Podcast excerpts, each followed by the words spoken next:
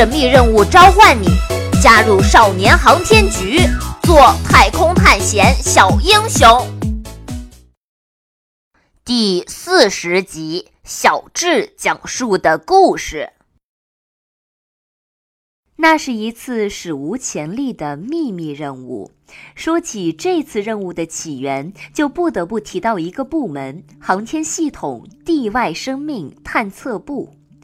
时间轴调回到八年前，那时地外生命探测部还是一个只有几名工作人员的附属部门，在整个航天系统里规模小，不起眼。这个部门的工作内容十分简单，就是每天定时定点地收集那些被安置在卫星上、飞船上、雷达上的各个太空探测器的数据，寻找其中可能表示外星生命存在的信息，加以破解、分析，最终得出宇宙中是否存在地球以外生命体的结论。虽说工作内容直接、目标明确，但这个地外生命探测部却是航天系统里一个莫名其实的清闲部门，一份闲差。自成立以来起，这个巨大而深沉的宇宙空间，就像是摆在他们面前的一个坏掉的音响一样，总感觉要有声音从里面传出来了，却又总是一片寂静。直到八年前的。那一个清晨，当时部门刚刚迎来了一位新同事，是从空军分配来的前战斗机飞行员，一个对宇宙空间充满好奇，并且对外星生命坚信不疑的年轻人。他主动申请分配到这里，为了完成他心中那个寻找外星智慧的梦想。许久没有迎来新鲜血液的地外生命探测部，为他的到来举办了一个简单的欢迎仪式。仪式上，小伙子激动地跟大家分享了他的梦想，却引来了不同的声音。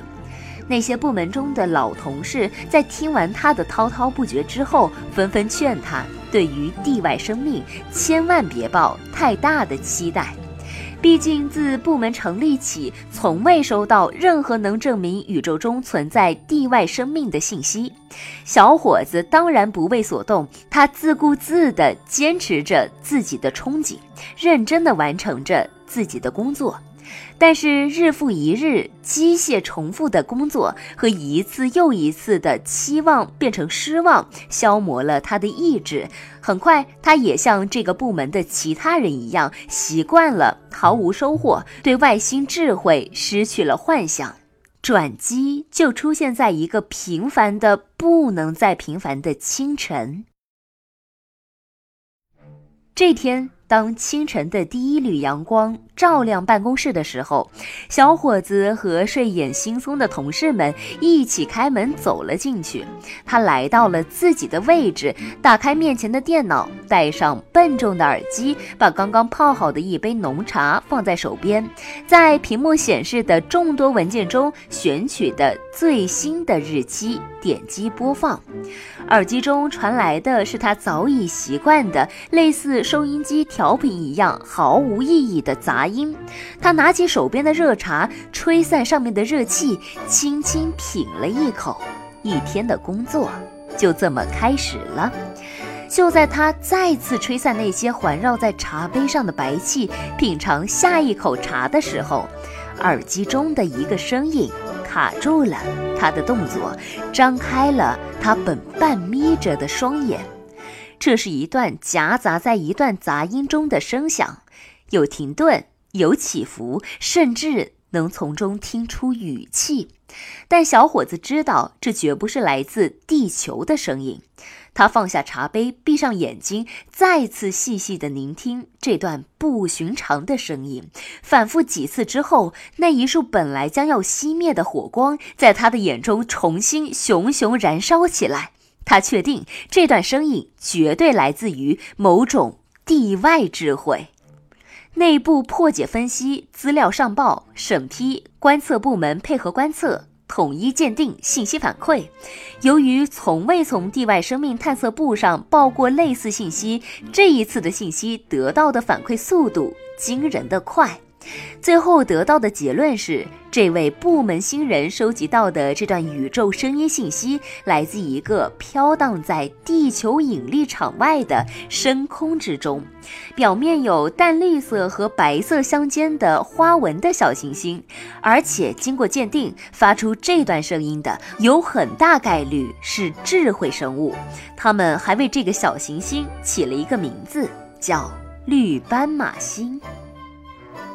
这是一个激动人心的消息，更是一个巨大的发现。几乎同时，围绕着这段声音的多项工作启动了：有破译，有分析，有观测，有与绿斑马星建立通讯关系。越来越多各个领域的专家被借调到地外生命探测部。自成立以来，这里还从未如此热闹与忙碌过。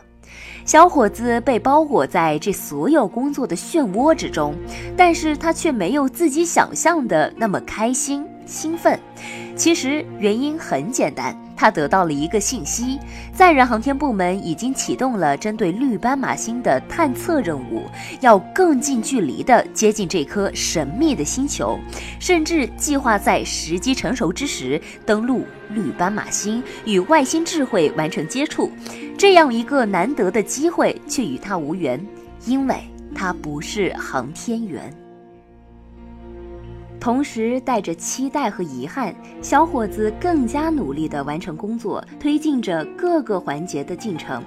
很快，以航天系统地外生命探测部作为代表的地球与疑似外星智慧信号来自绿斑马星，成功建立了第一次信息交换、第二次信息交换、多次的信息交换，最终建立了稳定的星系通讯关系。与此同时，在强大信息的支持下，载人航天部门也相继完成了第一次绕绿斑马星探测。第二次、第三次绕绿斑马星探测，收集到了针对这个星球的足够信息，异常顺利。终于，载人航天部门正式宣布，绿斑马星登陆计划正式启动。就在载人航天部门宣布这个消息的当天，小伙子也敲开了他上级领导的办公室门，正式递交了两份文件。一份是他的辞职信，另一份是一张参加航天员选拔的申请表。站在航天员选拔宣誓大厅上的小伙子，自己都没有想到，上级领导只收下了这两份文件中的其中一份，那张申请表，还告诉他，部门里他的位置会一直给他留着。竞争者很多，名额却只有两个。一男一女，但小伙子不怕，因为在他看来，这些竞争者中除了一个人，剩下的都不是他的对手。毕竟，曾经他还是飞行员的时候，就有过从众多候选人中脱颖而出，获得去法国学习失重飞机飞行技术的战绩。而那个唯一会被他视为对手的人，现在就站在他的不远处。那个人的名字叫马东方，宣誓大会上还宣布这次任务的编号是六零幺。